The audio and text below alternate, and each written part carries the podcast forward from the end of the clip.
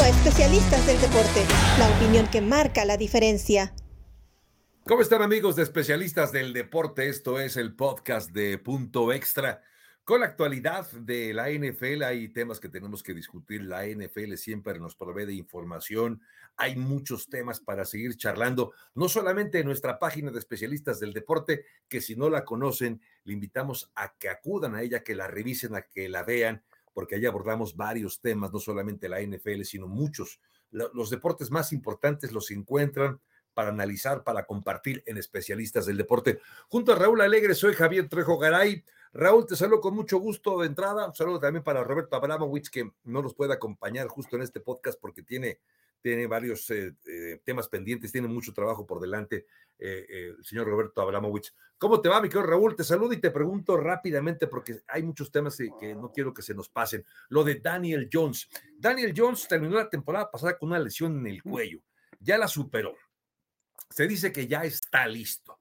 Incluso las declaraciones de Daniel Jones, el mariscal de campo de los Giants, se escucha muy optimista, muy comprometido, muy consciente del reto que significa entrar a su cuarto año como jugador del equipo de los Gigantes de Nueva York y con la obligación de mejorar lo hecho, porque revisando sus números, Raúl, es impresionante, tiene 12 victorias en 29 y 29 derrotas eh, como titular. Daniel Jones tiene 49 pases interceptados en 38 juegos, o sea, más de un balón eh, perdido, interceptado o en fumble. Así que por lo media más de un balón perdido por temporada o por juego, eh, Daniel Jones.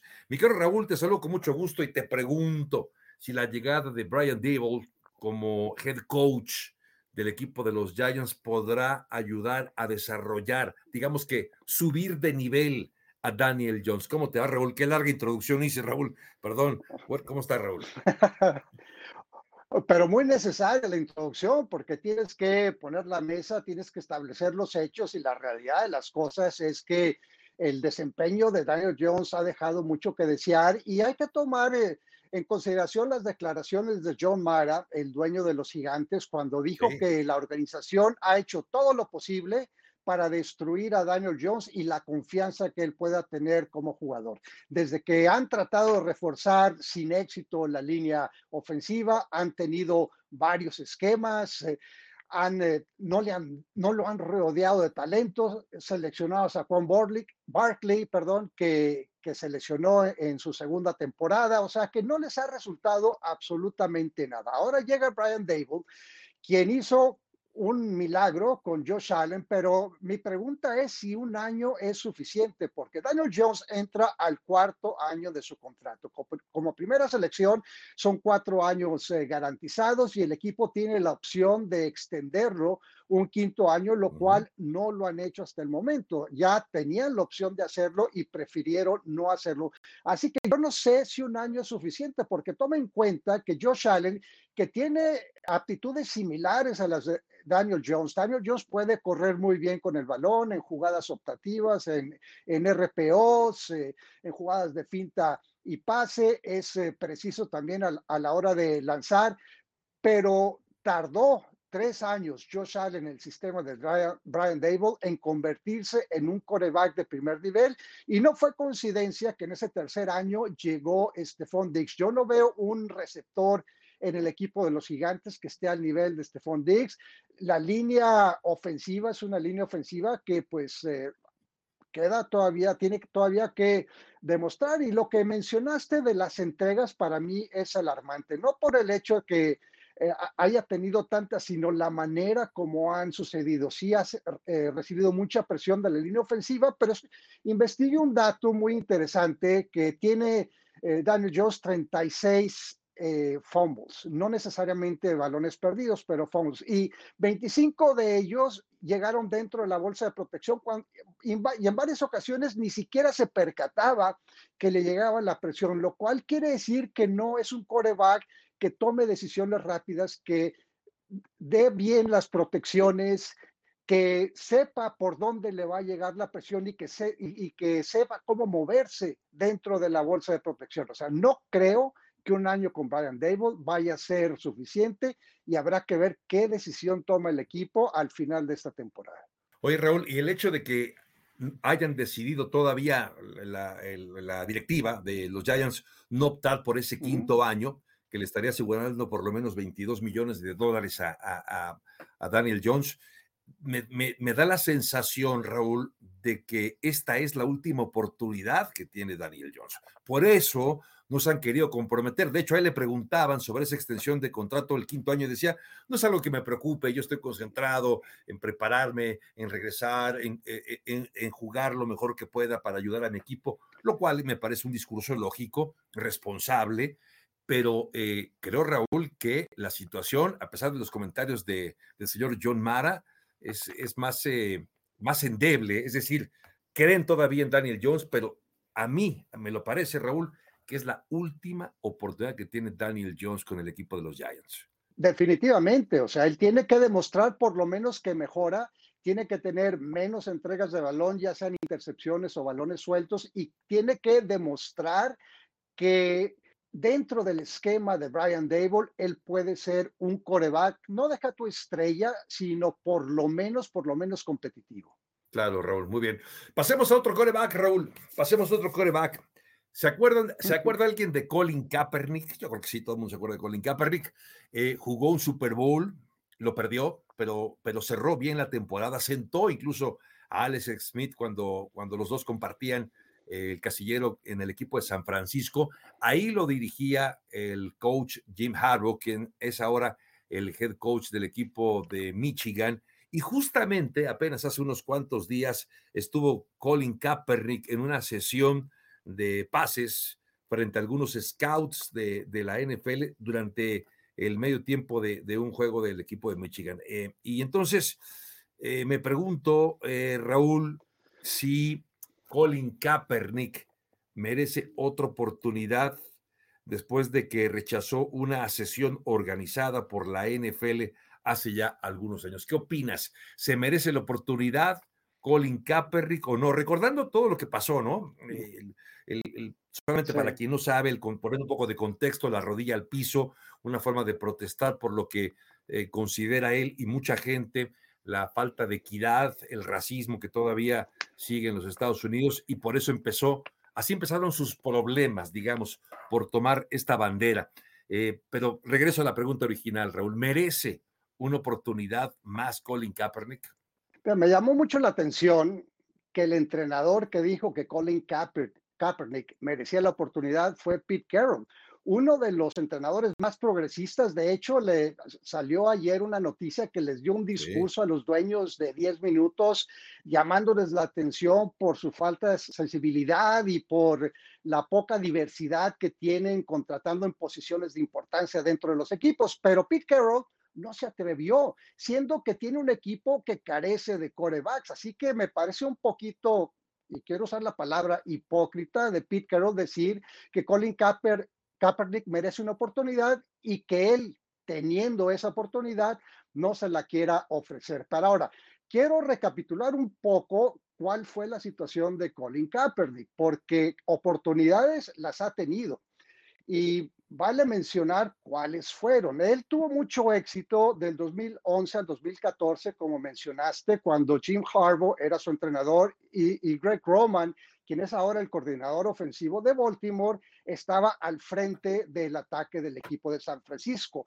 Una ofensiva que estaba hecha exactamente a las eh, cualidades que tiene Colin Kaepernick, que no es un gran pasador, pero que puede hacer esas jugadas eh, como las que hace Lamar Jackson. Por eso Lamar Jackson tiene el éxito que tiene en el equipo de Baltimore. Bueno, en el 2015, exacto, en el 2015, Tom Sula, uh, Mike Tom Sula fue el entrenador en jefe y Gib Price, el coordinador ofensivo, eh, Colin Kaepernick empezó a venir a menos. En el 2016 fue Chip Kelly y en el 2016 eh, durante la pretemporada, el equipo de San Francisco buscó canjear a Colin Kaepernick a Denver.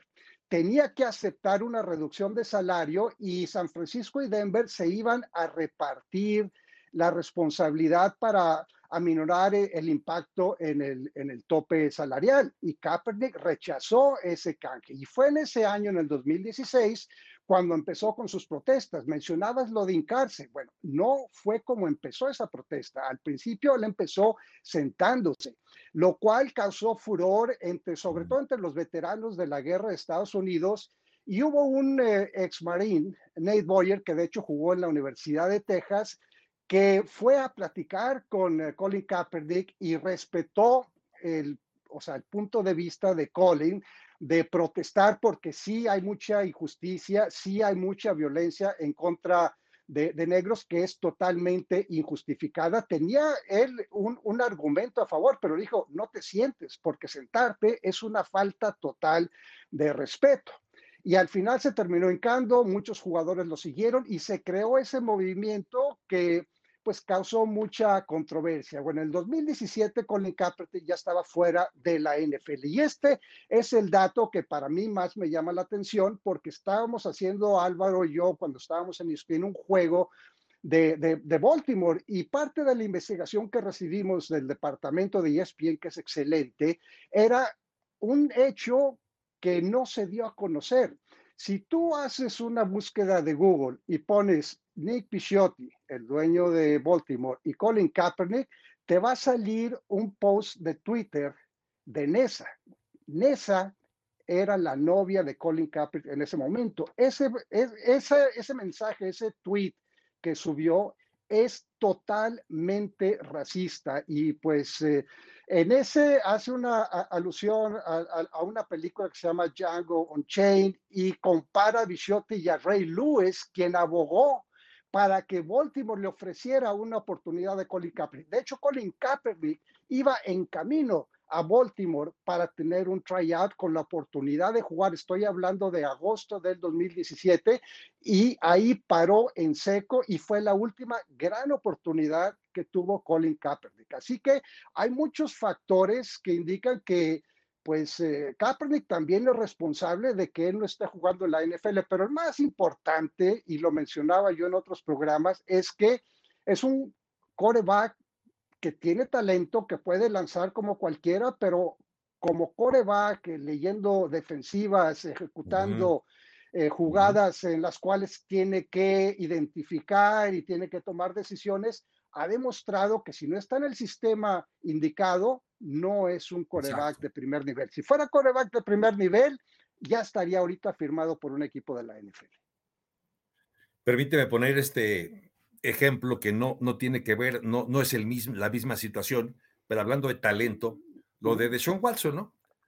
Deshaun Watson tiene enorme talento y a pesar de las acusaciones, 22 denuncias por eh, acoso, por ataque sexual, con todo y esas, esas eh, acusaciones, tiene un contrato con el equipo de Cleveland que todavía no sabe cuántos partidos podría dejar de contar con Deshaun Watson por una eventual eh, sanción de la NFL. Y pese a todo, Cleveland dijo, voy con él, en un contrato además histórico por el dinero garantizado que se lleva también eh, Deshaun Watson. Y Ahí, hay, me parece un buen ejemplo, Raúl, mucho talento con Deshaun Watson y un talento bastante regular, el de Colin Kaepernick. Pero permíteme ponerte esta pregunta, Raúl. Yo sé, y tienes toda la razón, eh, es un jugador que tiene, me refiero a Kaepernick, que tener que jugar en un sistema determinado para ser funcional. Me parece que no lo podría hacer en cualquier equipo. Pero hablando del tema anterior, hablábamos de Daniel Jones con el equipo de los Giants. Si tú fueras el gerente general de los Giants y tuvieras que optar, si tuvieras disponible la posibilidad de elegir a Colin Kaepernick o a Daniel Jones, más allá de las diferencias, es decir, del sistema de juego de uno y otro, ¿quién para ti sería un mejor quarterback ahí, Daniel Jones o Colin Kaepernick, si tuvieras que arriesgarte con uno?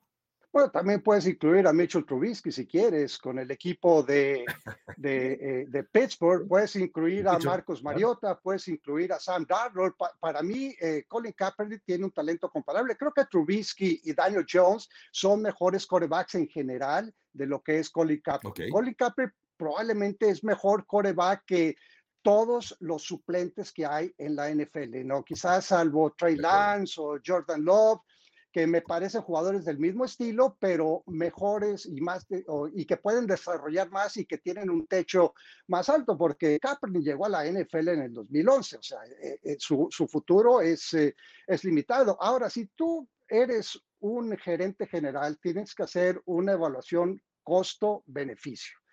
Porque tú sabes que si contratas a Colin Kaepernick, va a empezar la especulación de que si va a seguir con la protesta. Ahora yo te pregunto a ti, si eres un gerente general, ¿qué, ¿qué le preguntarías? Porque todos los jugadores que son agentes libres o que van para el draft tienen entrevistas con los equipos.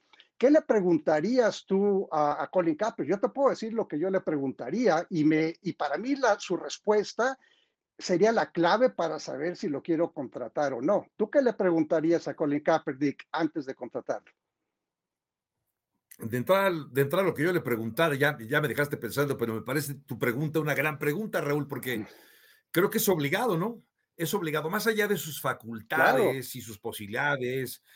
Evidentemente, creo que lo que más me preocuparía en la posición de gerente general, si vamos a seguir viendo las mismas protestas o la misma actitud de, Colin Kaepernick. Más allá de si, si está en lo, en lo justo o no está en lo justo, si el tema del racismo sigue o no sigue, puedes, puedes simpatizar con la causa de Colin Kaepernick, pero como gerente general no puedes permitirle, permitirte meterle ruido a tu equipo y generar un, eh, un movimiento de, de inconformidad dentro del, vestidor. Por eso, para mí, tendría que ser la pregunta, buscar la manera en que se lo tendrías que preguntar, pero finalmente tienes que saber si Colin Kaepernick dejó atrás el tema de las protestas y se va a concentrar en jugar fútbol americano o pretende seguir utilizando el deporte para sus legítimas protestas. Eso no lo, no lo discuto. No sé cómo se lo preguntaría Raúl, pero yo tendría que saber cuál es la, el, objetivo de Colin Kaepernick en una siguiente temporada si es que fuera a jugar, Raúl. Bueno, te voy a dar el ejemplo de Bill Parcells, que es el entrenador que mejor conozco, que está en el Salón de la Fama, y él decía que antes de contratar a un agente libre o estudiar a un jugador en el draft, les preguntaba cuáles eran las cinco prioridades que tenían ellos en la vida. Y que con base en eso, él tomaba la decisión porque sabía cuál era el enfoque. Obviamente muchos dicen eh, su religión, Dios, eh, la familia, me dice, en 3 a 5 el fútbol americano debe de ser parte. Ellos tienen que tener una pasión, una entrega por jugar. No dudo que Colin Kaepernick la tenga, pero aquí entra una de esas opciones. ¿Qué tan importante es para él seguir protestando? Ahora te digo, Colin Kaepernick si llega a ser firmado por cualquier equipo de la NFL, está en una situación imposible para él. Y déjame te digo por qué. Porque si él decide que ya no va a protestar, que se va a parar respetuosamente, así con la mano en el pecho, como se, se ponen eh, la gran mayoría de los eh, jugadores de la NFL, la gente lo va a tachar de quizás de hipócrita, quizás de falso, quizás de una persona que no es fiel a sus convicciones. Y se empieza a protestar, entonces la otra mitad de la gente va, a empezar a, a vender sus boletos, a boicotear las transmisiones. O sea, Colin Kaepernick, cualquiera que sea su actitud, no puede ganar en esta situación. Entonces, tú como gerente general tienes que tomar en cuenta eso. No solamente vas a contratar un jugador que tiene pues calidad de suplente o en equipos eh, que, que en este momento carecen de coreback, mencionaba yo Atlanta y a Carolina, pudieras decir, bueno, el, el esquema de Filadelfia es, eh, es ideal para él, pero pues Filadelfia tiene a Gardner Minshew, que me parece mejor suplente que, que Colin Kaepernick, y Baltimore, y pues ya sabemos qué fue lo que pasó en Baltimore. Eh, quizás eh, eh, en Buffalo, si es que siguen con el mismo esquema que, que, tenía, que tenía Brian Dable o los mismos gigantes a quien tú mencionabas, pero al final de cuentas va a llegar como suplente y él mismo lo admitió, pero va a llegar a una situación imposible que pues de una forma u otra creo yo que no, no se va a dar, lo veo muy difícil. Lo que me has dicho, Raúl, me, me, dejó, me quedó muy claro y espero seguramente a nuestros amigos de especialistas del deporte también. Creo que el comentario que hiciste es, contundente y coincido. Cuando te escucho hablar, no hay forma de que Colin Kaepernick gane y no me refiero a que sea un que haya un complot, no, sino que esa decisión que tomó hace varios años de perseguir una causa justa, insisto, creo que lo marcó, lo marcó y también eh, ha complicado mucho su futuro.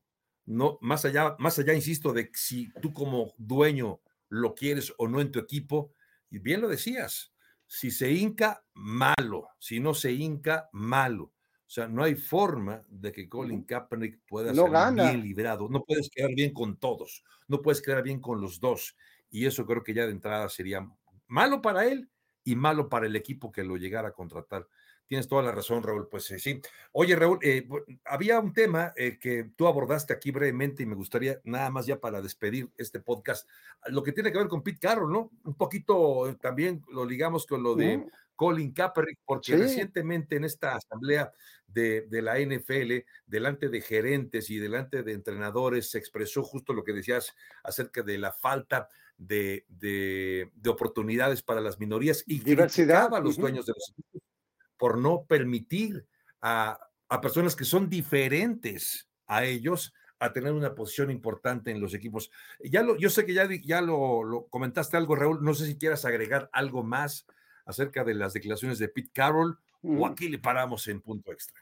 No, quiero, no, tanto acerca de las declaraciones de Pete Carroll, porque creo que ya dejamos claro que, tiene eh, un, eh, como dicen aquí, un estándar doble.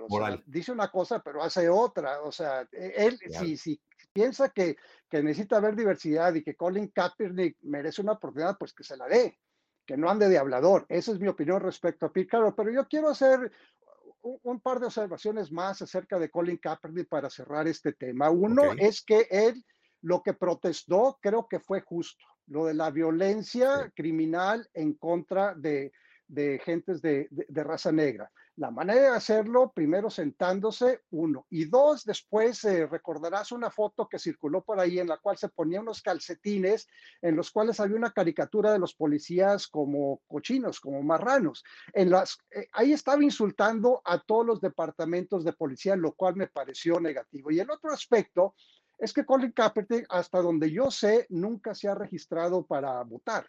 O sea que si no, la, mejor manera de hacer cambio es eh, registrándote para votar. Y finalmente, quiero decir que la protesta de Colin Kaepernick ha tenido mucho impacto positivo.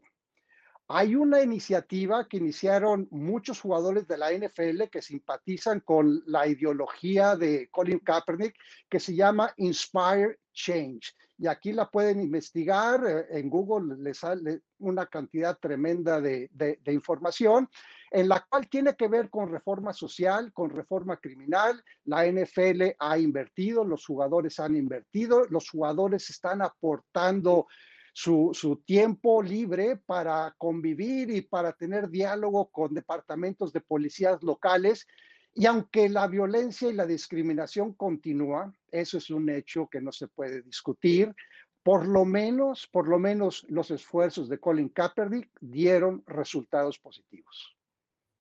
Pues sí, es interesante por lo que, lo que ha significado, ¿no? Eh, Colin Kaepernick en este movimiento, más allá de que quizás su futuro deportivo ya está marcado y, quizás no lo veamos más eh, en la NFL. Pues Raúl, estamos llegando al final entonces de este podcast de especialistas del deporte con la invitación para que nuestros amigos que nos acompañan hoy aquí se den su vueltecita también por nuestra página especialistas del deporte y vean todo el menú que tenemos para hablar de distintos temas, no solamente la NFL con profundidad como lo hacemos aquí, también hablamos de la Fórmula 1 que está viviendo una gran temporada. ¿Qué decir?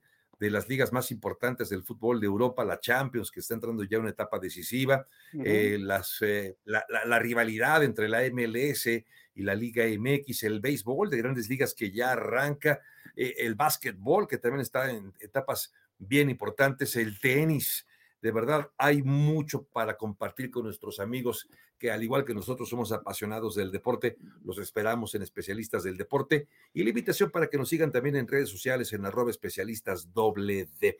Mi querido Raúl, algo más antes de despedirnos. No, pues esperando a ver cuál es la siguiente noticia interesante. La NFL queda todavía por firmar. No sé si para cuando salga este podcast ya los firmaron a Tyron Matthew y a Stephon Gilbert, pero en el momento de grabar este podcast son dos jugadores muy interesantes de defensiva secundaria que podrían ayudar a muchos equipos. Y Stephon Dix, ¿no? Que también firmó una extensión de contrato con el equipo de los Buffalo Bills por cuatro años. También. Un buen receptor también para el equipo de Búfalo. En fin, pues llegamos al final en nombre de todo el equipo de Roberto Abramowitz, que hoy no nos pudo acompañar por sus distintos compromisos. Le mandamos un saludo muy afectuoso en nombre también de Oscar Pérez en la producción. Raúl Alegre, soy Javier y Gracias, pásenla bien y hasta la próxima.